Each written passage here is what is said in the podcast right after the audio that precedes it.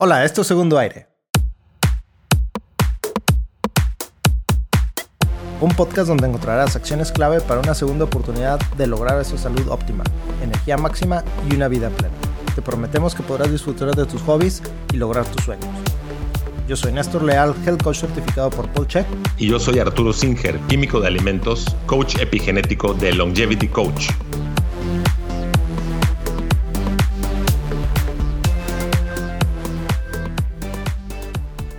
Saludarnos. Hola Arturo, ¿cómo estás? Buenos días. Excelente, Néstor. Qué buena risa traes hoy, ¿eh? Sí, fíjate que hacía un rato que no platicábamos y hay muchos temas pendientes, como por ejemplo tu primer lugar en la competencia de Jiu-Jitsu. Cuéntanos. Sí, finalmente. Fíjate que en Houston, en pasado, que fue noviembre, quedé en segundo lugar. y me volví a anotar para para ahora en diciembre y volvimos a competir en San Antonio. Este, la persona contra la que perdí y yo. Y ahora sí le gané. Valió la pena tanta preparación, tanto esfuerzo, tanto trabajo, tanta pues dedicación que le pusimos eh, mi maestro, mis compañeros, mis, mis alumnos, mis compañeros, mis amigos. Yo todas las noches ahí de, entrenamiento pesado, Hell Week, hacíamos Hell Week una hora y media sin parar. Mi maestro me llevó más allá de mis límites mentales y funcionó. Entonces estoy, estoy eternamente agradecido con, con todos los que me apoyaron para lograr esto y, mi maestro está súper feliz de que se logró un, un oro, está, está bien orgulloso. Y bueno, no nada más es, eh, eh, obviamente el oro no es nada más para mí y para él, es para la academia, ¿verdad? Porque cuando yo me paro ahí, yo estoy representando la academia Gracie Barra, que, que pues es el logotipo que yo cargo en, el, en el traje. Pues muchas felicidades y es importante mencionar que también todo lo que platicamos en el podcast, que forma parte de nuestro estilo de vida, ha tenido em, gran peso en tu em, resultado. Ajá. Eh, la forma en que eh, nos preocupamos por dormir todas las noches, la forma en que nos preocupamos de la alimentación. Me parece que inclusive hiciste algunos ciclos de, ayuno intermitente. Así es. Eh, la suplementación. Y sobre eso queremos el día de hoy, una parte importante de la suplementación, que son los antioxidantes. Ok. A ver, primero platiquemos qué es un oxidante. si no quiero, no quiero entrar en la parte aburrida, en la parte química, que haga que muchos de nuestros podcast escuchas nos pongan pausa o nos cambien. Como yo. Sí, o que nadie se esté durmiendo en el estudio. Ajá. Entonces, este, pues la oxidación tiene que ver con la incorporación de oxígeno a una molécula. Entonces se eh, cambian las propiedades de la molécula. Y también hay un intercambio de electrones. Luego, si googlean oxidación, pues pueden encontrar ahí varias varias definiciones. Somos seres eléctricos. Somos seres eléctricos, ¿eh? Por ahí tengo un libro muy bueno que se llama The Body Electric y habla precisamente del intercambio de electrones. La, cosa de los antioxidantes es que mm, hace muchos años se pusieron de moda em, tomar antioxidantes este, como, como, pues, como si fueran vitaminas o suplementos este, todos los días, pues para evitar enfermedades y para evitar cáncer y para evitar el envejecimiento prematuro y un montón de cosas. El resveratrol, ¿no? Estaba también de moda. Sí, hay N, hay muchísimos. Y la idea es que mm, al parecer nadie entendía eh, lo que es químicamente o bioquímicamente la oxidación y la, o la, y la reducción. Y todo el mundo hablaba como si sí lo, entendiera.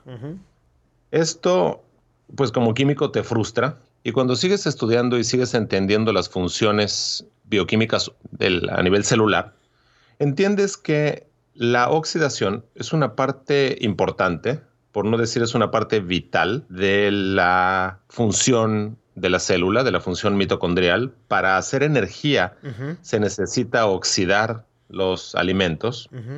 Para eh, degradar neurotransmisores se necesita oxidar estos neurotransmisores. En fin, hay em, fuentes naturales en el cuerpo de radicales libres en la mitocondria, como oxidasas, eh, peroxisomas, tienen que ver con la inflamación, que no toda la inflamación es mala, ¿no? Tienen que ver con la fagocitosis. De hecho, hace unos años leí un artículo sobre el cáncer y la oxidación y cómo las células de cáncer se generan un entorno antioxidante a su alrededor para poder proliferar, o sea, para poder crecer.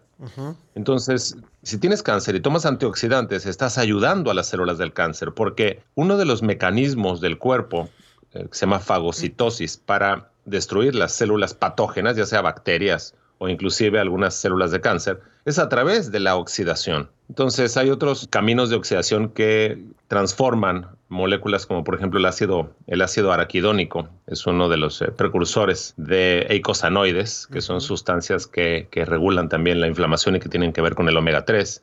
El ejercicio mismo produce radicales libres, sin embargo, pues nadie te va a, negar el ejercicio o te lo va a poner como contraindicado. Digo, entiendo, a, menos que tengas una condición que eh, de manera temporal no puedes hacer ejercicio, pero, pero sí me explico. Inclusive hay radicales, hay radicales libres que se generan que no, que pueden no ser necesariamente negativos. Fíjate que estaba eh, eh, buscando artículos, en particular sobre el tema que acabo de platicar sobre cáncer y antioxidantes, y en PubMed aparecen 52.056 artículos, o sea, 52.056 artículos que tienen estas dos palabras, de antioxidante y cáncer. Entonces, te puedo decir sin, sin error, sin miedo a equivocarme, que nadie ha podido o ha leído esos 56.000 artículos, 52.000 artículos. Entonces, ¿cuál es el asunto aquí? Pues el asunto aquí es, pues lees un artículo y te vas con, con esa finta, ¿no? Y lees otro artículo y te vas con esa finta. Entonces, mientras más artículos leas, pues se va generando una, idea en tu mente, en el mejor de los casos. Un sesgo. Alternativamente, puedes leer un libro donde el autor pues ya revisó varias decenas de artículos y se da como un extracto. Y lo otro, que es lo que hace la gente en general, es pues escucha lo que les dice la persona que le quiere vender eh, los antioxidantes o las vitaminas o lo que escucha en la tele o el comentario de alguien y ya lo toma como bueno. La complejidad del tema es espectacular. Insisto, no quiero aburrir a nadie, pero sí es importante ampliar la idea tan angosta de lo que es un antioxidante y de lo que es un oxidante y tocar, eh, revisar algunas em, em, rutas metabólicas del cuerpo humano y entender de que la oxidación es buena gracias a la oxidación podemos estar haciendo este podcast y nos pueden estar escuchando. Oye, pero por ejemplo, cuando te quieren vender en las tiendas estas de, nutrición, de productos naturales, el té verde, porque es antioxidante, ¿debo consumirlo o no debo consumirlo? Hmm. Bueno, en particular el té verde se ha estudiado mucho, tiene tiene muchas sustancias bien interesantes y al parecer pues es benéfico. Aparte, bueno, millones de personas lo utilizan día a día y sí, este, tiene catequinas y tiene otras sustancias que se, se sabe que son buenas, pero la verdad es que el mecanismo exacto en el, a través del cual funcionan todavía no se ha elucidado. Entonces, por eso es que, por ejemplo, te dicen que, la vitamina C es un buen antioxidante, cuando la vitamina C realmente es oxidante. Mm, a ver, ¿cómo está eso? A ver, a ver, a ver. nos han estado mintiendo todo este rato. Eh, normalmente, la mercadotecnia y la forma de vender y la propaganda y pues la ignorancia que todos tenemos hacen un, un cóctel donde lo único importante es que tú compres el producto. Y ya lo hemos platicado en muchas ocasiones y es frustrante cuando entiendes, este, por ejemplo, de la calidad del café. Cuando ya entiendes un poquito más de la calidad del café, ya no te dejas llevar por la mercadotecnia.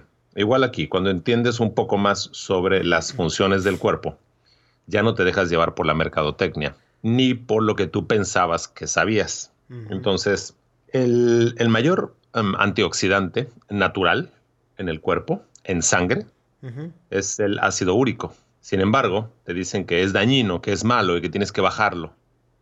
Inclusive hay gente que deja de comer carne pensando que la carne proviene de la metabolización de las purinas, que son las proteínas que están en la carne roja. como para bajar este ácido úrico por el problema de los uratos, que son las, pues, las sales que generan este, calcificaciones en riñones, etcétera, ¿no? Entonces, ¿cuál es el asunto aquí? El asunto es entender de que tanto la oxidación como la reducción, que son actividades opuestas, eh, bioquímicas, se dan en el cuerpo en todo momento, quieras o no, tomes té verde o tomes antioxidantes o no. Si en algún momento se detuvieran las oxidaciones redox, las, las reacciones de redox, las de oxidorreducción en el cuerpo, el organismo se muere. Entonces, ¿cuándo se produce o bajo qué circunstancias se produce ácido úrico en la sangre. Se sabe y estuve revisando artículos que tienen ya varios años de haber sido publicados, que con la fructosa de las frutas aumenta el ácido úrico en sangre. Entonces, un poquito de frutas te ayuda a tener sustancias oxidantes que ayudan a evitar que bacterias patógenas te generen una infección. Nada más que la palabra clave aquí es poquito, ¿verdad? Claro, la palabra es la palabra es mm, el, equilibrio, el balance. Ahora, si exageras en tu ingesta de fructosa, se genera muchísimo ácido úrico y entonces el cuerpo lo transforma en uratos, como es, es una forma de, excreción. Sí. recuerdo en el libro de Good Calories, Bad Calories que hemos platicado, tocado muchas veces aquí, Gary Taubes tiene un, un capítulo específico sobre el ácido úrico. Recuerdo que explica que la gente está acostumbrada por por, esta idea que tenemos de que la carne eleva el ácido úrico, elimina la carne y pues sí baja ligeramente el ácido úrico, pero en realidad lo que deberían de reducir es la fructosa, como lo estás diciendo tú. Y tú puedes seguir comiendo carne, nada más reduces la fructosa y se reduce de una mayor manera el ácido úrico que dejando la carne. Entonces, hay una producción endógena, o sea, el cuerpo solito puede producir y afortunadamente la puede producir este, el ácido úrico a través de la ingesta de carne o a de la ingesta de alguna fruta. Entonces, pensando en las distintas estaciones del año o en personas que viven en lugares donde nunca hay frutas, bueno, afortunadamente hay una forma de producir ácido úrico a través de la ingesta de carne. Y para las personas que pueden tener la opción de comer fruta de vez en cuando, este, aumenta el ácido úrico que que como lo, lo expliqué hace rato es el oxidante más importante de la sangre que evita que las bacterias y otros microorganismos patógenos puedan este, enfermarnos. Entonces, eh, seguramente consideramos, inclusive tú y yo, de que la vitamina C de las frutas es buena para el sistema inmunológico. Cuando lo bueno del sistema inmunológico es el ácido úrico que se hace a través de la fructosa de cualquier fuente. Inclusive, técnicamente, no estoy sugiriendo que es la mejor fuente de fructosa, pero inclusive mm, la miel, que también tiene fructosa, aumenta los niveles de ácido úrico, aumenta los niveles de ácido úrico en, dosis, en, pequeñas dosis, ¿no? Y también te sirve como un modulador del sistema inmunológico. Entonces, se me hace muy interesante que haya una, por parte de la industria, de los suplementos haya una guerra en contra de los radicales libres, eh, echándoles la culpa desde daño al DNA, o sea, la información genética, hasta daño al colágeno y daño a las grasas y, y que tenga que ver con el envejecimiento prematuro, cuando gracias a la misma oxidación es que tenemos la energía para crecer, para hacer hormonas, para hacer neurotransmisores y para funcionar. Entonces, es una exageración el comentario. Platica, platícanos sobre el glutatión y los precursores de glutatión, porque lo promueven como antioxidante maestro, ¿verdad? Y hay mucha gente que consume tanto, tanto el glutatión liposomal como los precursores de glutatión. Súper interesante tu pregunta. No la quiero complicar. Entonces la voy a contestar como va. Muy bien, A nivel genético, está regulado en cada persona la producción de glutatión peroxidasa como mm, enzima que cataliza, que destruye el peróxido de hidrógeno, que es una, sustancia altamente oxidante. que es el agua oxigenada, ¿verdad? El peróxido de hidrógeno. Ajá, Hay por ahí información de que ese es el culpable de los pelos blancos, de que, es de que no salgan canas. Pero bueno, no quiero desviarme del tema. Resulta que el selenio es una de las sustancias importantes para que esta metaloenzima funcione y la falta de selenio se ha relacionado con eh, falta de producción de glutatión peroxidasa. La ingesta de glutatión per se, al parecer, no es eh, igual que el glutatión que se produce a nivel endógeno.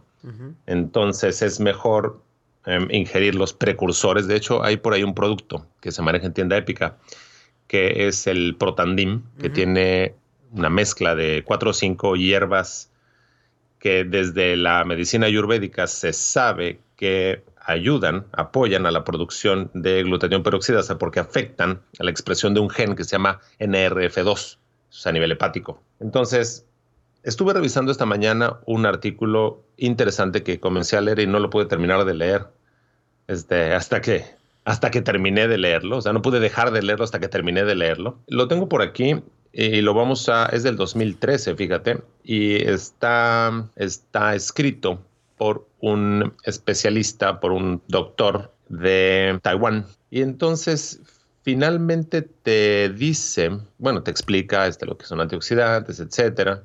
Lo vamos a poner en la bibliografía porque ya veo que estás rascándote la frente como que ya empecé a divagar lo que quería hacer. de memoria, este chavo, de memoria. Y finalmente te dice que no hay suficiente evidencia eh, que te indique que componentes aislados de los alimentos sean mejores para la salud debido a las características antioxidantes. Entonces, toda esta industria millonaria se ha generado a través de simples hipótesis y por pedacitos de información de hecho, hay información súper interesante sobre, insisto, cómo algunos antioxidantes que uno puede tomar en una pastilla te, bueno, ayudan a las células de cáncer a proliferar. Entonces, mucho cuidado con esto. Y bueno, y la recomendación entonces para una vida balanceada oxidante y no oxidante, ¿qué hay que hacer? Bueno, la recomendación aquí es no dejarse llevar por trucos publicitarios. Inclusive no dejarse llevar por alguien que te habla de antioxidantes como si realmente lo entendiera el tema. Es un tema súper complejo y se vale preguntar. Y tú, como cliente, puedes preguntarle a tu terapeuta, a tu doctor, a tu nutrióloga, a tu dietóloga, a tu bariatra, a quien sea, que te explique más del tema para ver si esta persona lo entiende. Si no lo entiende, no debería atreverse a recomendarte nada. Si no lo entiende y te recomienda y tú sigues esas recomendaciones, pues estás desperdiciando recursos en algo que mm, no va a funcionar para el efecto que tú esperas. Un programa de alimentación adecuado tiene que ver con tu genética, tiene que ver con tus necesidades, tiene que ver con la evidencia de eh, deficiencias o de excesos. Hoy en día, sacarse de la manga un programa de alimentación o poner el mismo programa a todos tus clientes es una atrocidad, es un absurdo. Hay personas que se benefician de algunos alimentos y hay personas que el mismo alimento para pues, es veneno. ¿no? recomiendo tomar ningún antioxidante como tal. Lo que sí recomiendo es revisar la parte del genoma para ver si necesitas o no necesitas los precursores de algunas sustancias que generen esa capacidad este, oxidante y antioxidante. Son de esos mm, procesos en el cuerpo que no requieren de que tú les metas mano, porque sin ni siquiera entenderlos, tratar de tomar una sustancia para generar un efecto cuando ni siquiera se entiende la complejidad del proceso es un absurdo, es realmente frustrante. Cuando hablas de que no se consuman los antioxidantes, te refieres a los suplementos que se venden como antioxidantes. Pero si se sabe que, por ejemplo, que el cacao es antioxidante, que el té verde es antioxidante, que los frutas cítricas son antioxidantes, este, significa que sí los podemos consumir, nada más que no como suplementos, sino como... Lo que pasa es que mi punto aquí es que si tú te llenas de antioxidantes, te mueres, porque se requiere la oxidación para las funciones vitales del cuerpo. Inclusive la fosforilación oxidativa es parte de la, de la cadena de la respiración, el ciclo de Krebs, y gracias a eso tenemos energía para funcionar. Entonces, imagínate llenar de antioxidantes el sistema, se detiene esto y uno se muere en el instante. Entonces, ¿para qué requieres tantos antioxidantes? ¿No? para no envejecer, mm, yo considero que dormirte más temprano es mucho mejor, que revisar hormonas es mucho mejor, que ingerir colágeno es mucho mejor. Entonces, no pensar que una pastillita o que ya tomo té verde, entonces ya tengo todo el antioxidante. O sea, ni te preocupes de los antioxidantes. Es algo que ni siquiera vas a tener tú que revisar de una manera consciente. Es como si yo me estoy preocupando de la presión de aceite cada vez que me subo al coche. O sea, ni me acuerdo de la presión del aceite. Entonces, estoy, estoy viendo ahí la, el, marcador, el medidor de la presión de aceite. Entonces, le acelero más, le acelero. O sea, híjole, mm, es, algo que automáticamente funciona. Y si no hubiera, se, se prende un foquito y se levanta un, problema. Entonces, considero, como segunda parte de la recomendación, no meterse con los antioxidantes de manera mm, sin evidencia y si te gusta el té verde, pues bebe té verde. Si el efecto placebo, y hago referencia a uno de los podcasts anteriores, hace que tú te sientas mejor tomándote algo que realmente no te va a hacer daño, bueno, adelante. Pero llenarse de antioxidantes no es la forma de estar sanos. No lo es. Muy bien. Pues a comer sano. Hemos escuchado que el óxido nítrico, ¿no? El óxido nítrico es una sustancia reguladora, es un mensajero secundario y es una molécula de, que lleva una señal en el cuerpo y es importante y es una sustancia oxidante. El óxido nítrico, de hecho, eh, la función en el cuerpo se determinó y le valió un premio Nobel de Medicina al doctor Louis Iñarro en 1998. El óxido nítrico está relacionado con la mejora en la circulación sanguínea se produce en el delicado endotelio de los capilares por donde pasa la sangre, también se produce en las mucosas y es una sustancia que cuando uno respira por la nariz, es un gas que se genera y mata a, los, eh, a las bacterias que puede traer el aire. Por eso es que este, siempre te dicen que respires por la nariz y no por la boca porque la nariz tiene esta habilidad de destruir algunos patógenos y no te enfermas tan fácil. Entonces imagínate que tomaras, bueno, y bueno, y, me sigo, el óxido nítrico también se ha relacionado con eh, la mejora en la, en la circulación y también em, la falta del óxido nítrico afecta a nivel bronquio eh, pulmonar. Entonces no puede haber una mm, oxigenación adecuada. Gente que siente que se le cierra el pecho por, por acción de la histamina el óxido nítrico hace lo contrario y ayuda eh, em, al buen flujo del, aire alveolar. Entonces, imagínate que tomes antioxidantes. imagínate que tengas una baja producción de óxido nítrico, genéticamente em, diseñada o, genéticamente determinada, y entonces tomes tanto antioxidante que inclusive disminuya más tu producción de óxido nítrico y esto te cause problemas circulatorios, y te cause problemas respiratorios. Entonces, tú estás tomando un antioxidante para que no te dé un problema cardiovascular y estás tomando tanto que estás dañando la producción endógena, la producción de adentro de óxido nítrico y estés afectando tu sistema circulatorio. Mm. Por eso es que a veces menos es mejor, menos es más. ¿Qué puedes hacer en vez de esto? Pues tomar precursores de óxido nítrico, que son algunos aminoácidos o inclusive ingerir alimentos que tienen estos aminoácidos como la L-arginina, citrulina, etcétera, que son precursores de óxido nítrico. Em, en Facebook hice una publicación hace unos meses sobre el contenido de citrulina y argilina de la sandía, de la parte blanca de la cáscara de la sandía. Entonces, a veces em, lo que yo hago es hacerme un licuado, simplemente agua y la parte blanca, la cáscara de la sandía, como un precursor de óxido nítrico. El óxido nítrico también se maneja a nivel este, físico-culturismo y a nivel suplemento sí, sí lo para aumentar la vascularización del, del músculo. Entonces, Lo, inyectan. Entonces, este, una forma natural es eso, este, comer la parte blanca de la sandía o comer una rebanada de sandía. Ahora, mientras más precursores este, tengas, pues mayor producción de óxido nítrico pero si a la vez me tomo un puño de antioxidantes, entonces estoy neutralizando el efecto. Entonces mejor podría no hacer nada y quedarme igual. Mejor me quedo en casa. entonces ese es uno de los ejemplos así prácticos del tema de los antioxidantes. Oye Arturo, ¿y en México sabes algún lugar donde se pueda suplementar el óxido nítrico inyectado? No, no conozco ningún lugar. Porque he escuchado a varias personas, entre ellas Dave Asprey, de quien manejamos sus productos en tienda épica, los de Bulletproof. Y creo que él, bueno, en su laboratorio sí se suplementa con óxido nítrico. y bueno, eh, escuché que tenía pues, buenos resultados en, en performance de ejercicio, energía, como lo platicabas tú ahorita, ¿verdad? Pero siempre he tenido la duda en México si se puede, si se puede encontrar algún laboratorio que, que permita suplementarlo. bueno, pues habrá que investigar si algún día lo queremos probar y si alguno de nuestros escuchas lo quiere probar.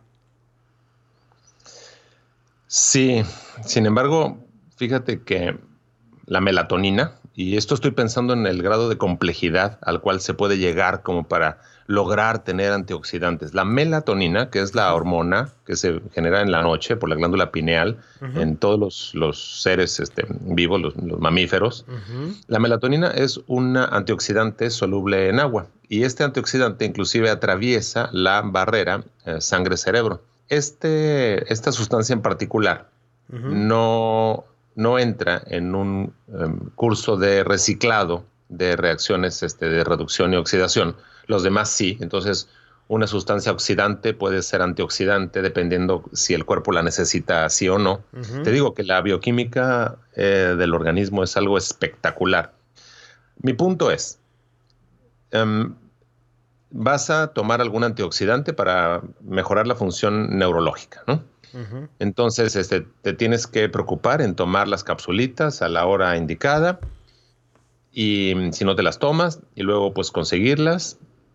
Y luego si sales de viaje y te las olvidas, sin entender de que el sueño reparador y completo es la mejor forma natural que eh, se sabe de generar un aumento en esta sustancia antioxidante llamada melatonina. La melatonina también se puede este, tomar en capsulita cuando ya en algunos este, clientes ya les falla la producción. Y es interesante cómo en este caso, con la evidencia correcta, puedes tomar melatonina eh, durante la, en la noche, en la tarde-noche, y sí te ayuda. Pero es temporalmente, es, es recordemos que es una hormona y si la consumes exógenamente, dejas de producirla endógenamente, ¿no? Es temporal. Sí, de hecho yo estoy, estoy hablando de un, de un caso hipotético donde el cliente ya no la produce. Mm, ya. Entonces hay que este, em, suministrársela. Entonces es importante que no lo vean como dulcitos o como el remedio para dormir para siempre, sino que corrijan el problema de raíz, pero mientras lo están corrigiendo, lo pueden suplementar. Y sí, otra cosa interesante es que es un antioxidante, entonces evita las reacciones de oxidación a nivel neurológico que te generan energía, entonces se te baja la energía. Cuando uno está durmiendo, pues es, es, hasta, es hasta benéfico que sienta uno una disminución de energía y que te induzca al sueño, pero durante el día no. Entonces es muy posible que inclusive en algunas personas este exceso de sustancias antioxidantes les baje, les baje la energía. Muy bien, como un mal de puerco. Lo mejor, sí, hay toxicidad a antioxidantes. La más em, clara es cuando inhibes la acción protectora de la fagocitosis o la desintoxicación del, citocromo P450 en el hígado. Entonces, ¿qué quiero decir? Quiero decir que si tomas antioxidantes para desintoxicarte, es un absurdo, porque la desintoxicación incluye una oxidación de sustancias. Entonces, es no saber de qué está uno hablando. Hmm. Y por eso es que me da tanta ternura, tanta gente que te vende tantas cosas sin tener la más mínima idea de la química de secundaria necesaria, pues para entender lo que estás haciendo, ¿no? O lo que estás sugiriendo. Pero eso sí, hablan con una voz de autoridad como si realmente supieran de qué están hablando, ¿no? Hay que informarse.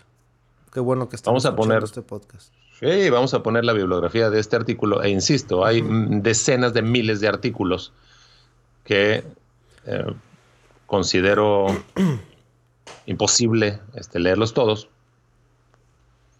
pero nosotros y tantas otras personas nos encargamos de hacer una selección. Selección sin ningún tipo de bias, se dice en Estados Unidos. ¿Cómo se diría en español? Sin ningún tipo de Sesgo, gracias. Sin ningún tipo de sesgo.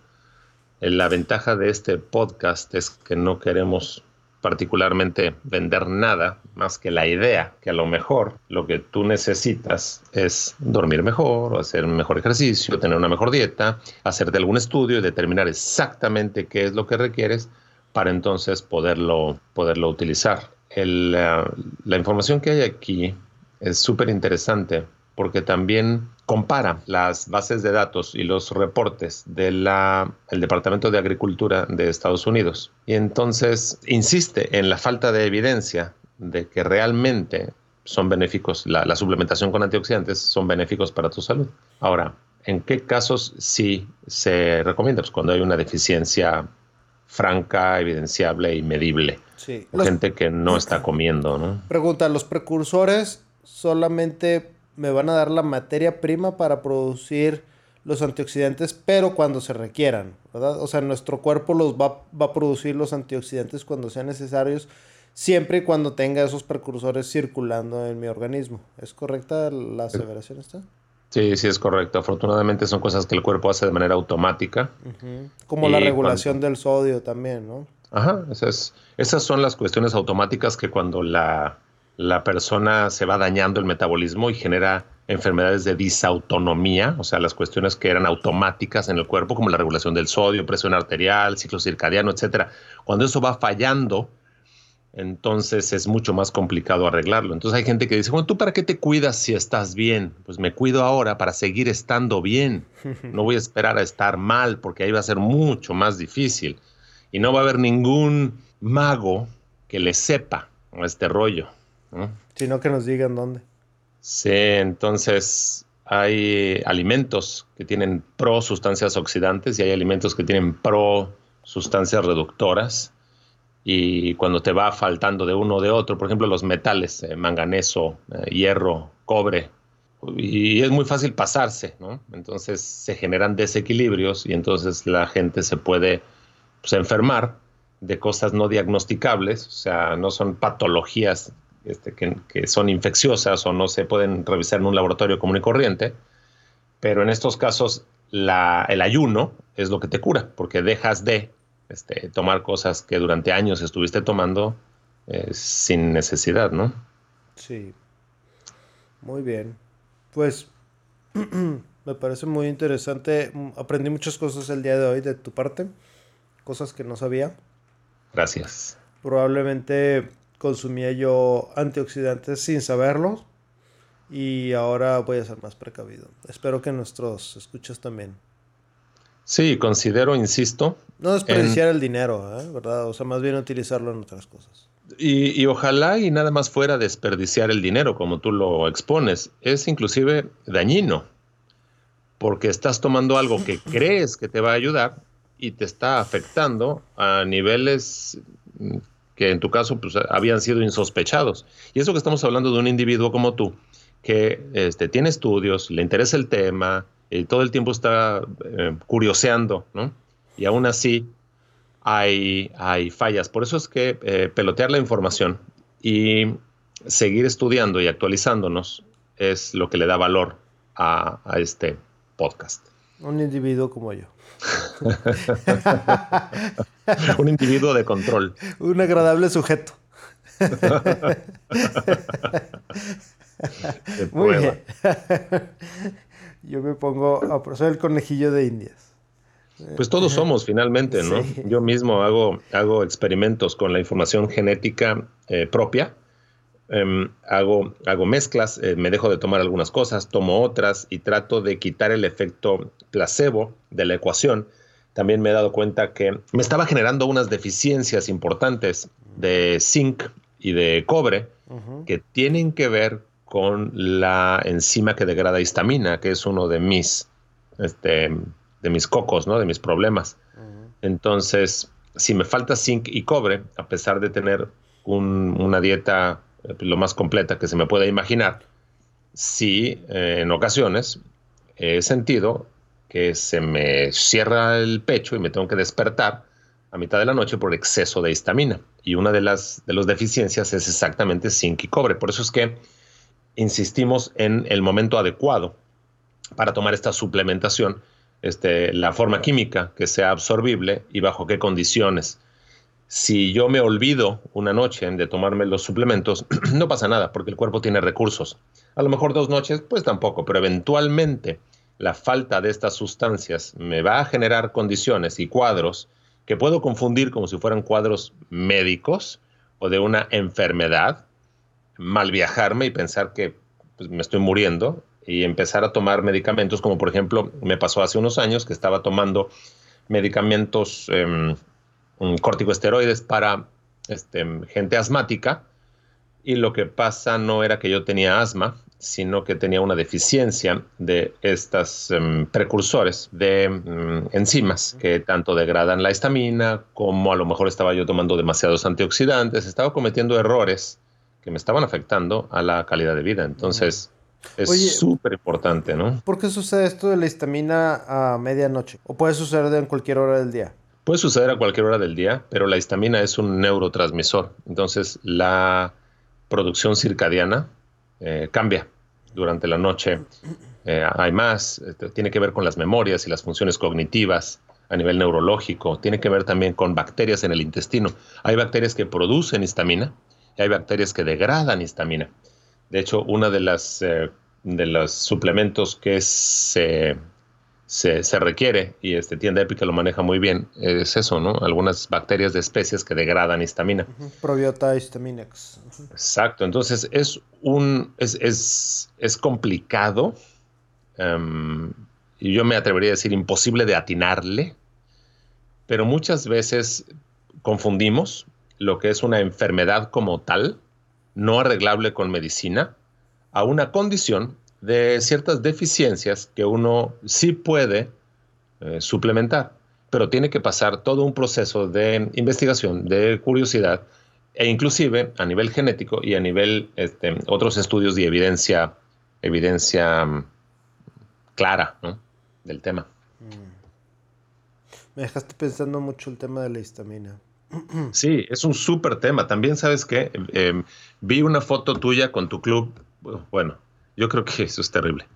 Pero está bien dicho, ¿eh? una foto tuya con tu club, está bien dicho. Una foto tuya con el club de vinos, de wine tasters, de, catadores de vino.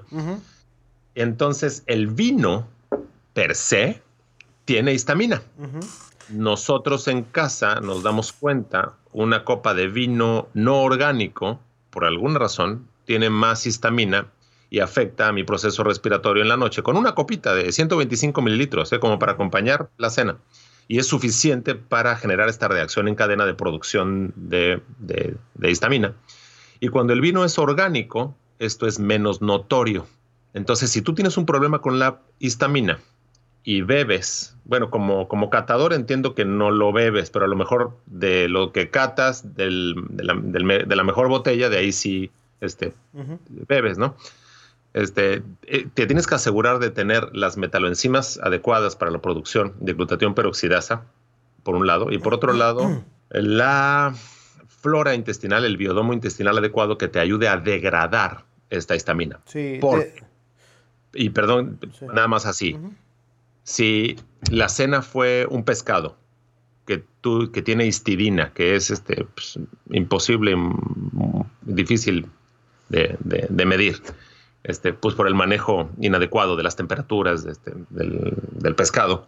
Y si tiene mucha histidina, entonces este es un precursor de histamina y aparte una copita de vino y aparte te faltan algunas metaloenzimas, pues por supuesto que vas a tener problemas de hinchazón, inflamación, inclusive a nivel este, respiratorio, como es mi caso. Entonces, revisar la lista de alimentos altos en histamina y no mezclarlos, no sumarlos. Es una buena forma de este, diseñar tu dieta. De hecho, tengo que confesar que esa noche no duermo tan bien y no tengo un sueño reparador como lo es la noche que no tomo, ¿verdad? Pero definitivamente llego a casa, me tomo mis suplementos de, de histamina, antihistamínicos, y este y carbón activado y algunas otras cosas precisamente para pues contrarrestar un poquito el efecto. Obviamente es una noche que tenemos una vez al año, somos amigos que nos reunimos desde 2005, entonces es una decisión informada la que hago de, asistir esa noche con ellos.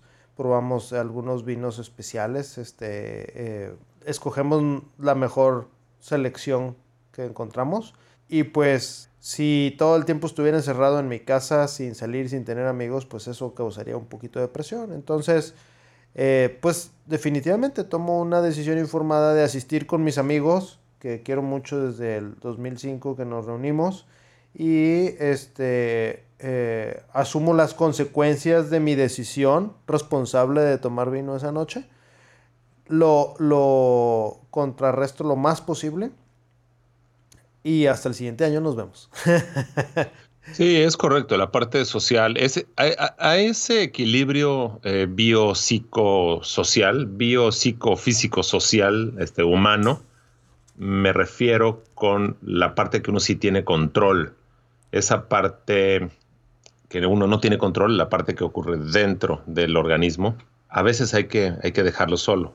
Una de las cosas que sí se puede también modular en cuanto al asunto de la histamina y del óxido nítrico es encontrar cuál es tu producción basal.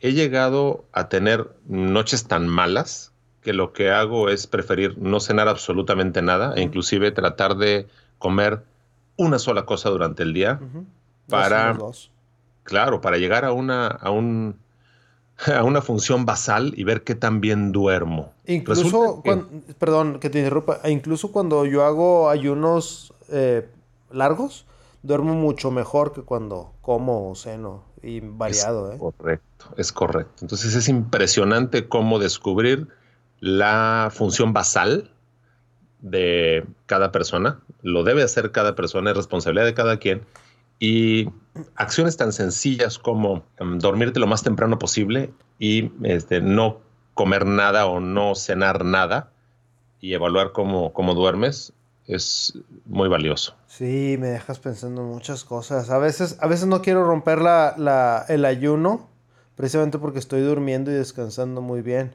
Pero bueno, pues hay que ingerir alimentos de vez en cuando. Lo que sí he descubierto es que a veces ingiero alimentos de más, ¿verdad? No, no nada más yo, o sea, me refiero a la gente, la, la gente ingiere alimentos de más.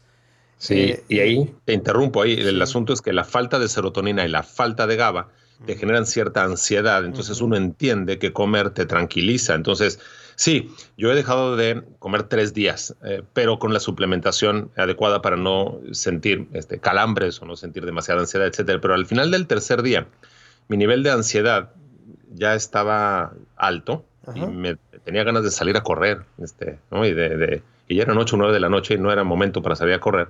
Entonces, pues, cené algo ligerito. Inmediatamente mis neurotransmisores se acomodaron y ya pude conciliar el sueño. Entonces, sí, el, problema es ese, de, dejar de cenar, que si no tienes la suplementación adecuada en cuanto a tus neurotransmisores, no es sostenible. Pues me gustó mucho el tema del día de hoy. Pondremos por ahí la referencia al artículo que mencionaste. Eh, vuelvo a poner la referencia al libro de Gary Taubes. Y pues nos vemos en el siguiente episodio. Que así sea. Un abrazo. Gracias. Abrazo.